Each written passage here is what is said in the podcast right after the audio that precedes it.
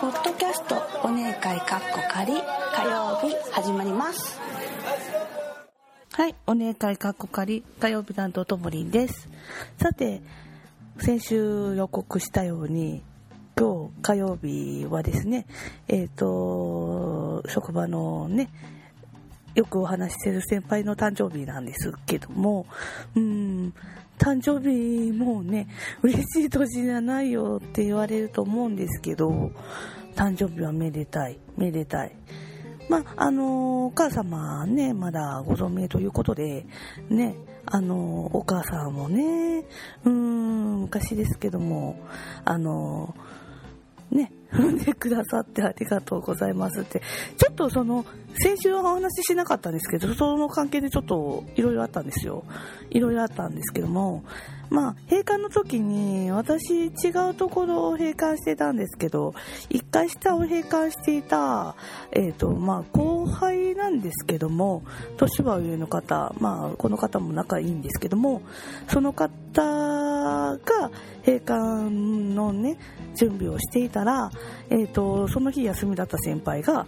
女の人と一緒にいるわけですね。で、女の人と一緒にいるわけですけど、誰だと思って、結局、ね、笑顔でね、あのーそのね、うちの施設のとこの店から、その後輩の方に、挨拶したわけですけども、先輩が。ね、誰なんだって話になって、私、休み明けて、ね、私、その次の日が休みだったんで、聞けなかったんですけども、その次の日に聞いてみたんです。が、あっさりと元奥さんだよと言われてまして、で、でもまあ一週間に、え一週間じゃないわ、一ヶ月に一回ぐらい、まあそういうところでお食事とかしてるということで、うん、仲いいな、どうなんだろう、どうしようどうしようとか、その時に思ったんですけども、でもまあね、あの、子供さんいらっしゃってすると、やっぱりね、どっち、子供さんにとってはご両親じゃないですか。で、うん、まあそれだけね、仲いいそういう意味での仲いいのかなと思ったりとかして、うん。まあ、それで、それだからといって、まあ、うん、まあ、過去があってのその人だし、私もいろいろ過去ありますから、ね、あの、子供のね、今の現状とかもいろいろあっての話なので、うん、それもひっくるめての先輩だなと思って、で、まあ、いろいろとですね、あのー誕生日プレゼントを考えたんですけど、あのーそのね、高いものあまりあげると、ちょっとのけぞるししね。で、みんなで出してもらってとかでね、私とか、やっぱりね、先輩にね、あの、カバンとか送りたかったんですけど、男の方のカバンって結構高いんですよね。うん。私カバン好きなんですと思ったんですけども、あのどうしようかなと思って、まあ3人ぐらいで出せばとか思ったんですけども、それでも高くて、で、あの、先輩がよく行く、そのね、スーパー銭湯というか、そういう施設があるんですけども、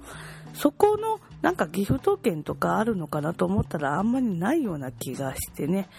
あのまあ、チケット屋に行けばよかったんでしょうけども、今日、あの、その休みの月曜日にあまり回れずになんですけど、どうしようかな。で、もう今日迎えてしまったわけなんですけど、どうしようかなって思って、まあ、ちなみに、その、元奥さんに、あの、ちょうどね、誕生日がこの近かったので、買ってもらったのとか言って、私も男性もののとこ、あの、ね、あの、お店にとか、いらっしゃったので、なんか2人がいらっしゃったって、その後輩の方に聞いたんで、あのーもしかして、あの、誕生日プレゼント買ってもらってたの？ってか、お聞きしましたら、いや、もうそんな結婚してる時からそんなのないよ、と。ないんかい？みたいな感じで。多分子供さんのだけでしょうけどね。うん。いやそういうのあったら、まあ、そういうのあっても別に構わなかったんですけども、いやね、もしうまくいっても、誕生日プレゼント。まあ、まあ、私が誕生日プレゼントあげれればそれでいいんで、いいんですけどね、自分の時にあまりもらわなくてもいいんですけど、うん。ケーキぐらい欲しいよね。欲しいんかい結局欲しいんかいって感じなんですけどもはい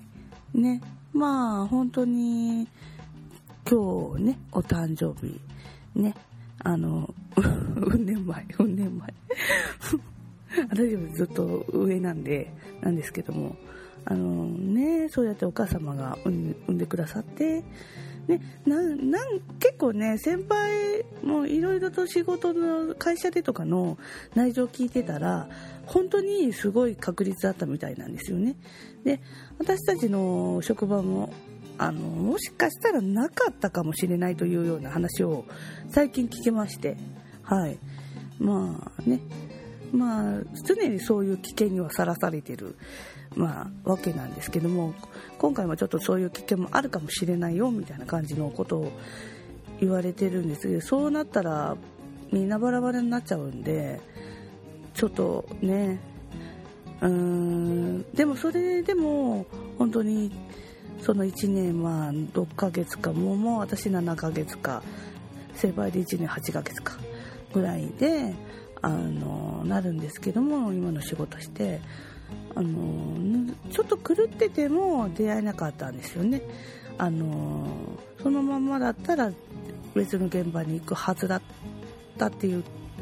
こともありますしでそのもともと自分たちが働いているところもなかったかもしれないのであのねそれで偶然でも配属されたっていうのはああもう出会うべくしてまあ、どういう意味で出会うべくして出会ったのかはよくわからないんですけども、まあ、そうやってう,、ん、うまくいくようになるかはたまた本当に仲間としてなのかそれはよくわからないんですけどでもやっぱり出会うべくして出会うっていう思うんですよね。あもう昨日のね、しゅんさんも言われてたように、本当一期一会ですからね、本当にそういう現場、もし離れちゃったら、出会わないかもしれない人、まあ、本当にね 出会ってしまって厄介な人っているんですけどね。それはまああの職場の人間関係じゃないですよ。ないんですけどもうねあの施設とそういうところっていうのはちょっといろんなお客さんもいらっしゃるんでやっぱりねえちょっと腑に落ちないクレームとかいただくこともあるのでうんそういうのもあるんですけども。でも人間関係っていうのはちょっと出会うべくして最近本当に思いますよね。うん。なんか一個間違えてたら出会えなかったかもしれない方と出会えてるっていうのは本当に男女問わずにすごく奇跡だと思うしであの先輩もそうなんですけどその閉館の時に先輩が声をかけた後輩っていうのも後輩の方っていうのもあの仲良くはさせていただいててうーん。でもう一人ね職場の仲間もいるんですけどもうんそういうまあ仲良くなれたんですけども本当にこういう時期に出会わなかった。その方もまあうちのね現あの職場にいらっしゃる方は前職がねいろんなことしてた方が多いので、うん、いろんな経緯を人生人生私の人生もそれなりなまあね41年経ってっていうのでまあ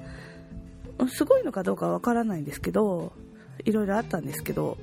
あの皆さんもいろいろあった方なのでこんな経緯経てたのかよみたいな感じで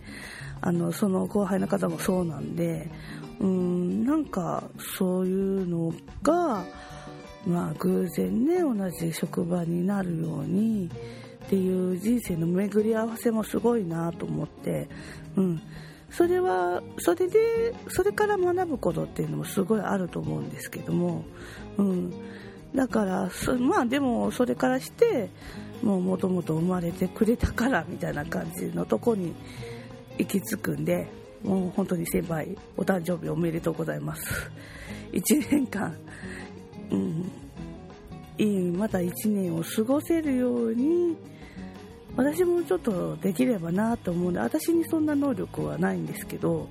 あのできればなとは思っています、はあ、どういう意味なのかな。どういう意味で私がどういう役割をねその成敗にとって担うかはわからないんですけどうーんなるようになれたらなとは思います。はい。1年後どうなっているんでしょうかね。本当にね。1年後ですら見えないですけどもうん。まあでも本当に人生何が起こるかわからないですけどそういう素敵な巡り合わせもあると。はい。ですよね。まああの本当に、うん、生まれたからっていうのはあるんですけどもあのどういう巡り合わせ息子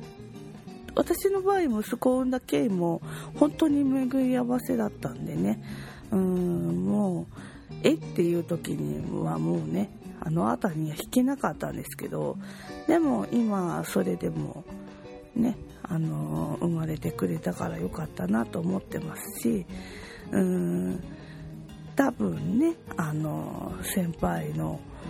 お母さんにとっても、うん、生まれてくれてねよかったっていう感じでしょうからねお誕生日。お母さんからもらうかもしれないな。うん。お母さんからもらっててほしいな逆に言ったら。うん。なんかね 私も私も息子のはもちろんねするので、うん、お母さんから何かもらっててほしいなっていう感じはしますけども。ああ本当に先輩遅れてでもなんかいらんとか言ったけど渡そうとは思いますはいまあ日頃の感謝もありますし、うん、仕事で助けてもらってるとかもありますからはい何かしたいなと思います。で、終わりそうなんですけども、あの、糸村さんが金曜日にカレーの話しましたよね。で、カレーもインドのものっていう概念があるんですけども、えー、と、それで思いついたのがラーメンの話なんですけどね。あのちょっとだけはちょっと調べたんですけども、まあ、詳しく言うとラーメンもやっぱり日本人って本当に日本の風にアレンジするのがすごく得意なんですね。で今言われているその日本でのラーメンっていうのはやっぱり中国風のラーメンと違うんですね。で中国風はやっぱり中国風のラーメンでねあの中国は別のラーメンあるんですけどもで日本のラーメンは日本風ラーメンとかいう感じで呼ばれてるんですね。で日本風のラーメンの方がコシとかがあるんですよね。で中国風のラーメンはなんか長く伸ばすすごい12メートルとかなるような麺かなんかあの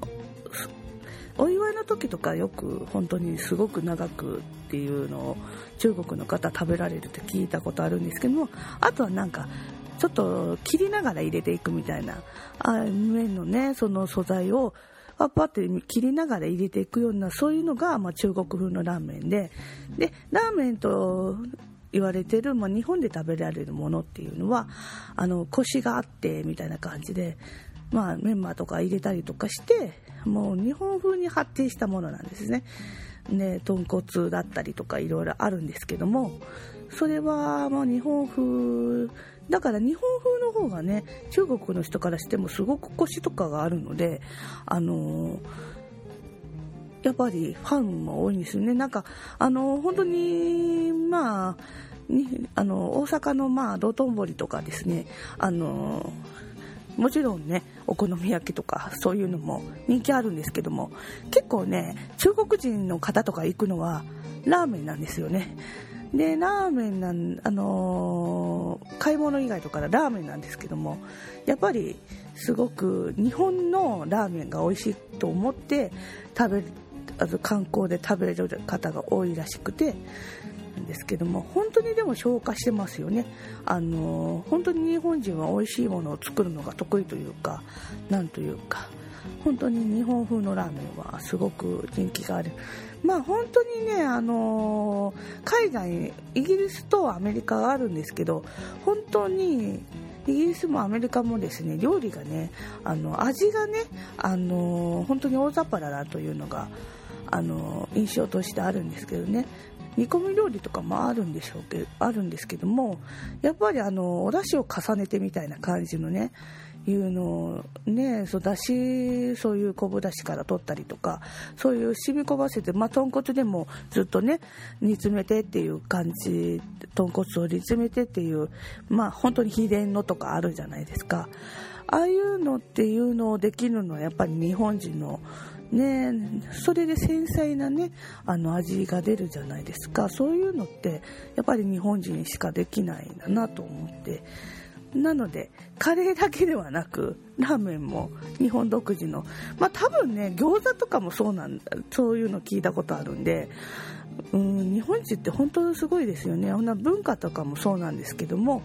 まあ、発祥とかは中国だったりするんですが全部日本のものにしちゃうというかね日本流にしてしまうというかそれがまた技術力も高くてしてると思うんで、まあ、今は技術力もまたいろんな弊害があってなんか下がっていると言いますがあの日本人ぐらいにまあ私自体は適正先は不器用ですが日本人全体としてはね本当に繊細なあの職人芸を持つ方もまだまだ多いと思うのでそういうのが発祥として